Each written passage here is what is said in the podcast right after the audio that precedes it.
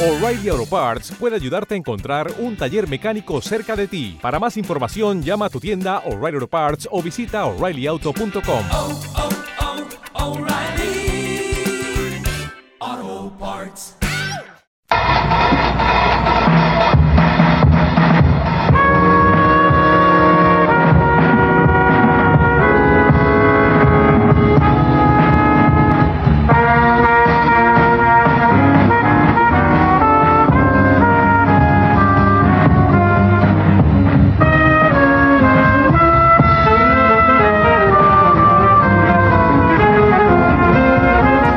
Pues hoy vamos a hablar de, de lo mío, voy a decir.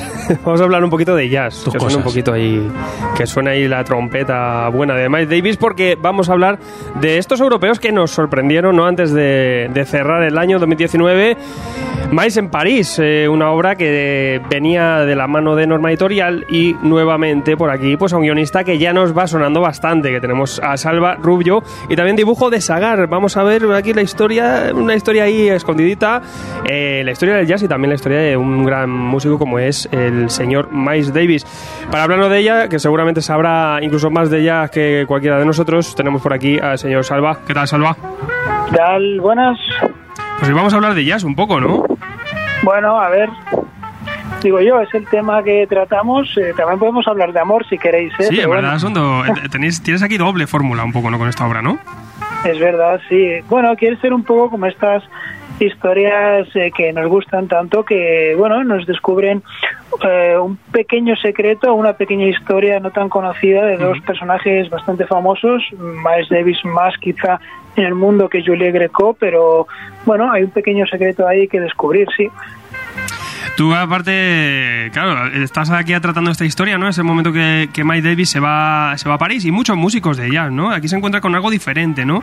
Eh, sobre todo lo que de- donde vemos es un poco el choque cultural, ¿no? Porque, con la época eh, hay que entender también que la, la gente negra, pues eh, en Estados Unidos se le veía de una forma y al llegar a Europa era otra cosa totalmente diferente, ¿no?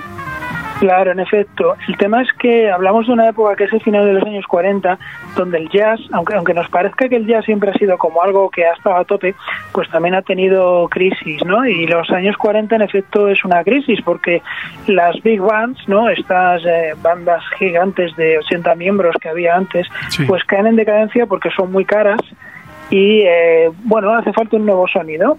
Eh, nadie sabía qué iba a pasar con el jazz, entonces Miles Davis tiene una idea. Él es un joven eh, muy desconocido todavía, un trompetista apreciado pero muy underground y él piensa que tiene un sonido que, que puede encandilar a la gente, ¿no?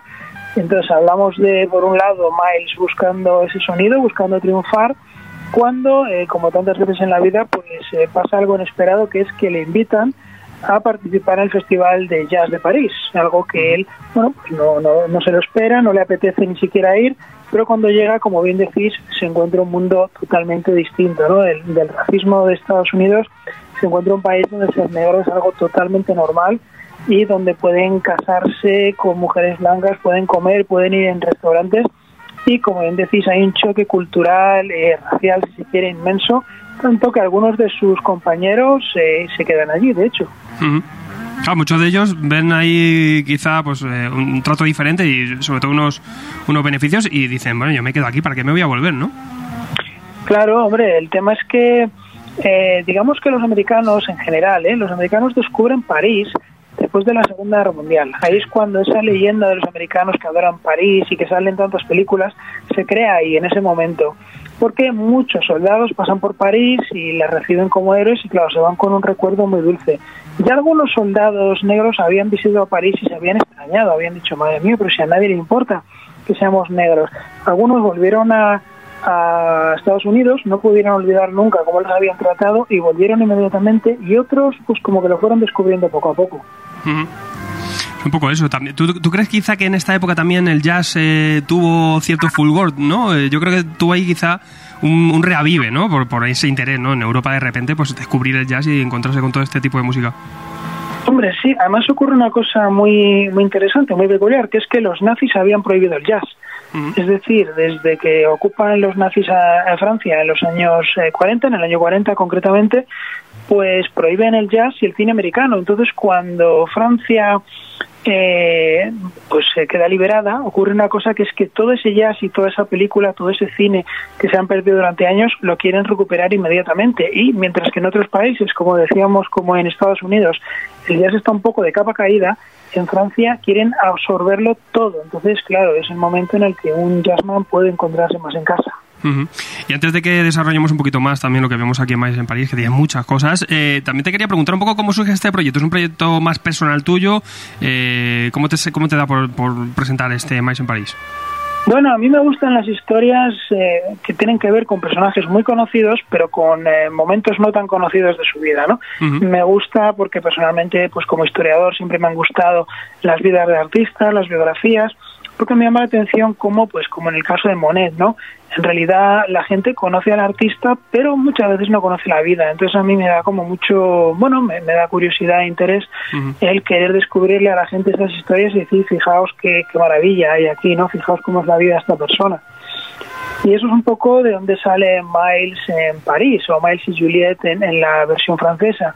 Sale de que yo estoy leyendo una biografía de Miles Davis porque obviamente me gusta mucho el jazz y esa, bueno, aparte que os la recomiendo perfecta y totalmente, es una biografía editada en castellano, es eh, muy peculiar porque es una biografía en la que se escucha su voz, es decir, es como si la dictara él.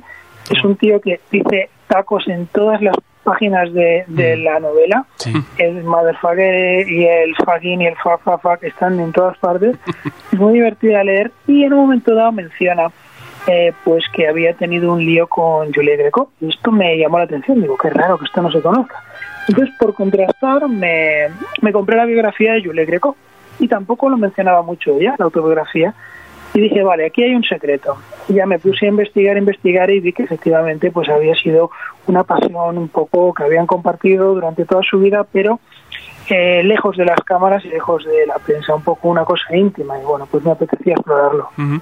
Allí, allí este momento que lo que, hablas tú me, me gusta, ¿no? Porque al final es un poco como el amor de verano, ¿no? Es un momento en el que Miles va a otro continente, el hombre está casado y se encuentra con, con esta, con esta cantante.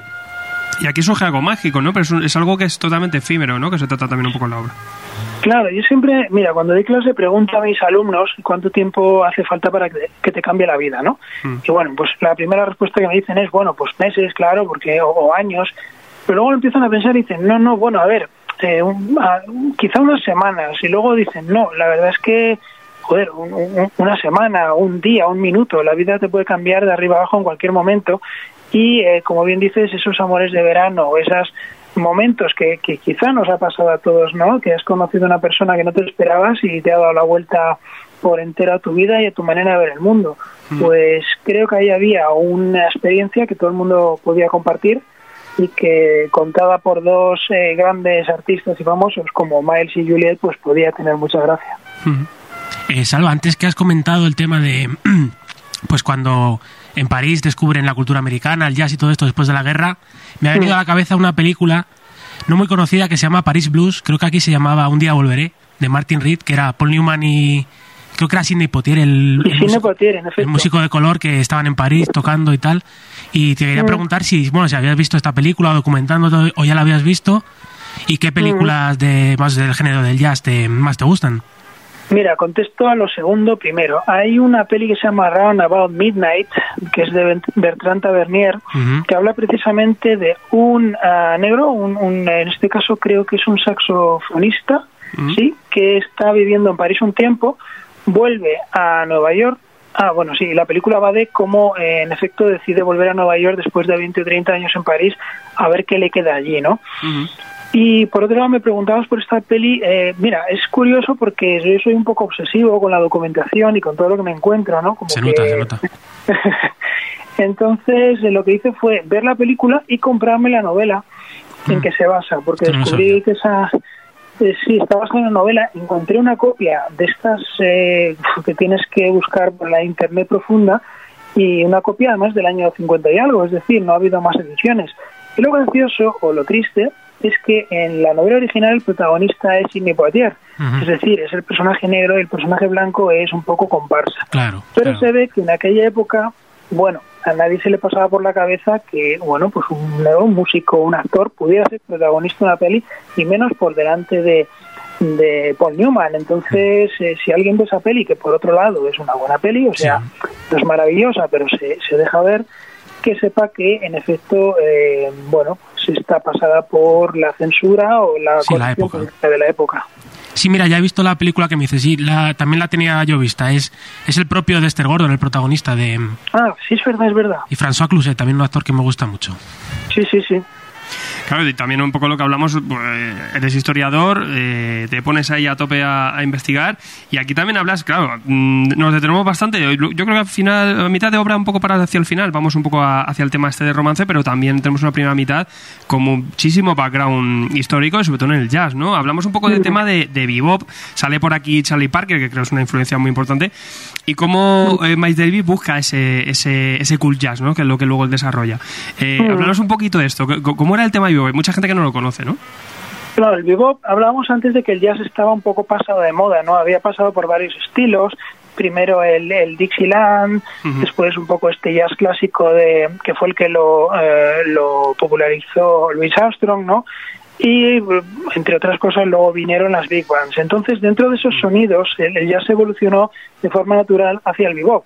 El bebop es este jazz que, que, bueno, la gente entiende, cuando dices jazz piensan en dos cosas, que es con un jazz muy tranquilito, de este que te ponen en los restaurantes elegantes, ¿no? Que suena como tranquilito, que normalmente es lo que llamamos cool jazz o incluso, ah, le dan otro nombre que no me sale ahora.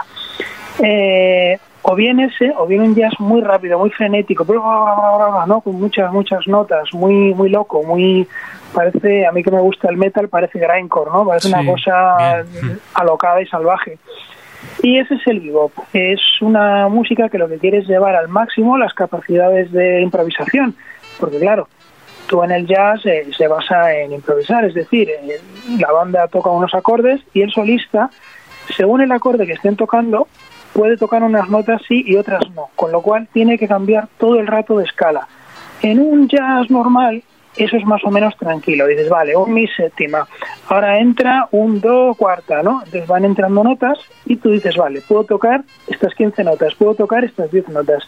Claro, pues imaginaos el cerebro y la práctica que hay que tener. Claro. Bueno, pues si eso en el jazz, vamos a decir, a velocidad normal es rápido, imaginaos Charlie Parker tocando, pues a lo mejor a 180 eh, golpes por minuto, pues imagínate, o a 130, ¿sabes? Claro. Tiene, tu cabeza tiene que ir a una velocidad para saber qué notas tocar y cuáles no, y encima que quede bonito.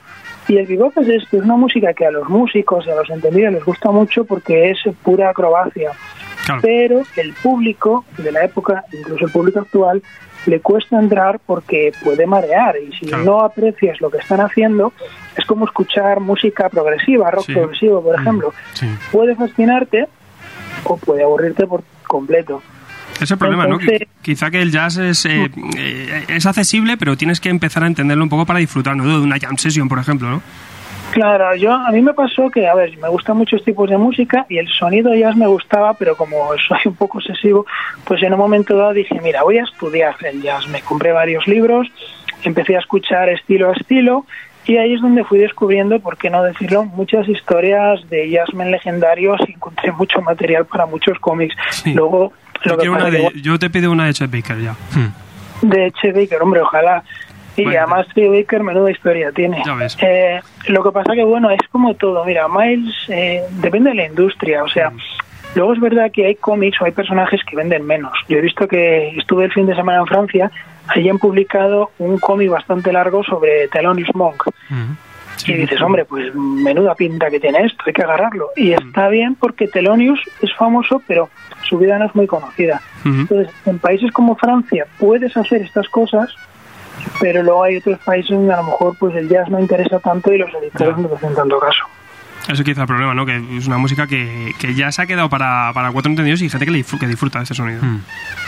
Sí, recordamos todos aquella peli de La La Land, ¿no? En que salía el personaje este lamentándose continuamente de que Sí. el jazz ya no era lo que tenía que ser. Pero bueno, es, es Sí. un poco lo que hay. Lo, lo bueno es que no muere. Hmm. Es una música que no, que no muere nunca. No, tiene sus fans y sus... eh, bueno, fíjate, estuvimos, ya te digo, estuvimos presentando un cómic nuevo este fin de semana en Francia y nos llevaron a una radio de jazz. Yo pensaba que era una radio normal y resulta Mm. que es un Spotify solo de jazz. Toma. O sea, que hay gente que paga una pasta al mes solo para escuchar solo jazz en una emisora digital de solo jazz. Qué y pues, hombre, pues eso es que hay, eso es que es un negocio, eso es que ahí Mm. funciona, claro. Sí, señor. Eh, yéndonos ya, Salva, al aspecto de, de la obra, me llama mucho la atención cómo, cómo presentáis la- en varias splat pages las escenas que lo- la banda está, está tocando, ¿no? Cómo salen literalmente pues como chorros de sonido, ¿no? Que envuelven a la, a la gente literalmente y, y te mete, ¿no? En esos ambientes de, de club nocturno, de sudorosos, de, de ese jaleo, de ese, de ese ambiente. Y quería saber si era un poco, esto fue, plasmarlo así, fue idea tuya, de, de Sagar, del dibujante, o fue un poco una Mm. cosa entre ambos. Pues mira, la intención inicial es mía en el sentido de que como guionista, pues yo tengo 54 páginas para trabajar y entonces eh, hay una cosa que me gusta hacer, que es un poco rasgo de estilo, o yo lo entiendo así, que es que en el cómic francés hay muy pocas splash page porque Sí. al editor le suele parecer mal, es decir, es como gastar dos páginas que podías llenar con un montón de Claro. viñetas. Entonces yo, que soy un poco cabroncete, pues me las arreglo para Las pequeñitas buscar... por ahí. Mm. Claro, yo me las arreglo para buscar recursos que justifiquen esas splash page porque yo me lo paso bien, el ritmo de lectura pega un subidón, el lector se sorprende al pasar la página y el dibujante permito que se luzca y que se le pase muy bien. Claro. Entonces yo ahí tenía pensado eso, una doble página con viñetas flotando y eh, Miles tocando. Y luego ya depende del dibujante, es decir, hay dibujantes que son un poco más eh, metódicos y tienes que decirle, mira, esto aquí, esto aquí, el personaje así, esta expresión aquí, la luz por aquí entra tal, ¿no? Y luego gente como Sagar, que yo le hago mucho la broma de que es un jazzman del dibujo, porque Sagar lo que le viene bien es improvisar. O sea, es un prodigio dibujante porque es un tío que trabaja casi sin boceto, o sea, él cuadra con el lápiz en la página en blanco cuatro masas para saber por dónde va y luego empieza a meter boli a, a saco y va sacando el dibujo, pero sale todo improvisado. Se nota, se nota la viveza que tiene el dibujo, eso que dices, sí. Sí, sí, entonces es un gusto trabajar con él porque yo como guionista no me gusta hacer siempre lo mismo y sí me gusta pensar, vale, hay una cosa que yo llamo, eh, yo digo que cada dibujante tiene unos superpoderes, ¿no? Mm. Entonces yo como guionista tengo que saber cuáles son y alimentarlos, Claro. ¿no? Entonces el superpoder de Sagar a uno de ellos es pues eh, que se le vaya la olla, que se le vaya la mano y para eso hay que darle espacio. Yo no puedo darle a él un guion tan cerrado como si lo doy a otras personas, porque entonces le pues le corto. Eh, entonces creo que igual que un músico de jazz ve que otro está a fuego con un solo y le da un compás más y bueno, que se explaye. Pues yo les digo, venga, tira millas y a ver qué sale. Totalmente. Eh, bueno, eh, veo un poco por tus obras también que vas cambiando un poco de dibujantes. Eh, ¿cómo, ¿Cómo acabáis trabajando juntos? Pues normalmente es por afinidad personal. O sea, yo es verdad que trabajo en, básicamente en un estilo histórico, porque bueno, el- la temática es lo que a mí me gusta, es lo que estudié y es lo que me, bueno, lo que más me va. Y luego pues vas hablando con uno por aquí, con otro por allá y con Sagar, pues enseguida vimos que conectábamos en gustos musicales y, y bueno, que él tiene un talento para estos ambientes nocturnos, de gángsters, de, de bares de los años 50. Le gusta mucho la música, de hecho hace bastante ilustración, creo que lo sabéis, incluso para óperas y para... Sí. eh, bueno, pues entonces con eso con Sagar estaba claro, era buscar personajes, eh, bueno, que nos gustaran a los dos, pero en ámbito musical porque coincidimos en eso. Y bueno, esto me da, me da pie también para preguntarte por una cosa que tenía ganas de, de saber. Y es que, bueno, al finales de verano, ¿no? Salió esta obra por Planeta de Max, los años 20. Sí, Y yo, como seguidor de la obra de Arturo Pérez Reverte, ya había leído la novela El tango de la Guardia Vieja, pues quería que nos contaras un poco cómo surgió esta, esta obra, ¿no? Era junto con Rubén del Rincón, ¿verdad? ¿Cómo es eh, plantearle la historia a Arturo? ¿O quedasteis o tal? ¿O ¿Cómo os puso en alguna condición? ¿Cómo fue? Mira, esto un día que habléis con Rubén, que os lo cuente bien, que lo cuenta con mucha gracia, pues yo os lo resumo. Rubén eh, siempre fue fan de Arturo desde, desde sus primeras novelas, Rubén le leía y él lo que hacía curiosamente era enviarle al periódico pues dibujos inspirados en su obra, en sus artículos, Ah, y eh, fue una cosa como totalmente de fan, ¿no? Un chico fan que envía cartas al correo y no sabe si van a llegar o no. Y al final lo que pasó es que sí, sí llegaban. Y un día, pues Arturo le escribió una carta, le dijo que le quería conocer. Se conocieron en Madrid y, eh, bueno, pues planteó Rubén la posibilidad de en algún momento adaptar algo suyo. Arturo dijo que sí y de hecho Rubén ha adaptado un par de... Antes de esto había adaptado un par de relatos de Arturo. Eh, había adaptado eh, ¿cómo se llamaba esta novela? Eh, La sombra del águila. La sombra del águila, sí, una corta, sí. Exacto, una cortita de Arturo, e incluso para un eh, semanario eh, del grupo Vocento que se llama XL Semanal, también había adaptado alguna historia corta. Y querían hacer algo, digamos, un poco más ambicioso. Y Arturo le dijo, mira, tengo un personaje que se llama Max Costa de una novela que se llama El tango de la Guardia Vieja. Arturo le dijo, mira, quiero, eh, este personaje es un aventurero, es un eh, ladrón de guante blanco, es un espía, es un seductor, quiero hacerle aventuras nuevas, pero yo ya no las voy a hacer. Entonces, eh, nos regaló el personaje, eh, nos dio los derechos, de hecho, o sea, no, no, no nos cobró, no nos... eh. Ah, no nos los vendió ni hizo nada, nos dijo tenéis eh, unos años para hacer lo que queráis con este personaje. Y bueno, pues eh, Rubén no quería hacerlo él el guion, me llamó a mí, eh, le hicimos una prueba a Arturo, nos parecía que empezar con la juventud de Max podía ser algo divertido porque empezábamos jugando en casa, ¿no? En la Barcelona de los años 20. Eh, y es un personaje muy divertido en la línea de Corto Maltés Sí. o de Max Friedman. O sea, para nosotros es como jugar a, a un personaje totalmente clásico y un género totalmente clásico y esos eh, tropos, esos lugares comunes, pero que son tan divertidos del personaje aventurero del siglo XX, ¿no? Tan tintinesco, pues, pues eh, pasarlo bien con él. Y claro, yo hablándote como lector de la novela, decir que es un trabajo difícil porque no tienes, como en otras ocasiones, como dices tú, un- una persona real a la que representar, ¿no? Pero si tienes detrás un universo tan particular como es el de Pérez Reverte de sus novelas y un personaje muy marcado, con unos rasgos y un carácter muy marcado. Y yo tengo que decir que me lo pasé muy bien leyéndola, pero aparte eh, vi a, vi a Max y a, su, y a sus rasgos en, en vuestro trabajo. Me alegro y, y te lo agradezco porque, bueno, eh, siempre teníamos el miedo de, así es como nosotros vemos a Max. Esperemos que el resto de lectores, el resto del público coincida y le guste este personaje que eh, a nosotros le tenemos y le hemos cogido mucho cariño porque el héroe clásico revertiano suele ser Sí. bastante más oscuro. Y todo esto.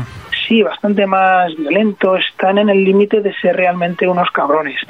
Y Max tiene un fondo de buena persona que no se le puede quitar. Más romántico, que sí. le hace- Sí, exacto. Eh, En realidad es un, es un chico de barrio soñando con ser alguien en el gran mundo. Y eso le hace ser muy humano. Entonces eh, hemos hecho esta aventura que en Francia salió en dos tomos y en España se había recopilado por Planeta. Y eh, bueno, pues esperamos eh, que si las ventas acompañen, el editor quiere, pues vamos a hacer más. Claro, eso te iba a decir, porque es un personaje que se adivina no un pasado tan grande, tiene tantas peripecias, tantas vivencias a sus espaldas, que eso, si la cosa quiere y va para adelante, tenéis ahí para ir rellenando huecos, para ir haciendo aventuras un montón, o sea que ojalá. Ojalá, yo solo te puedo decir que eso depende de los editores, porque bueno, pues obviamente Sí, el claro. cómic tiene lo que lo tienes que amortizarlo y si vende lo suficiente, pues puedes hacer más y si no, pues ahí nos hemos quedado. A ver si hay suerte. Y ya para acabar un poquito, Salva, te quería preguntar un poquito que tu pluma, tu pluma, ¿qué está haciendo últimamente?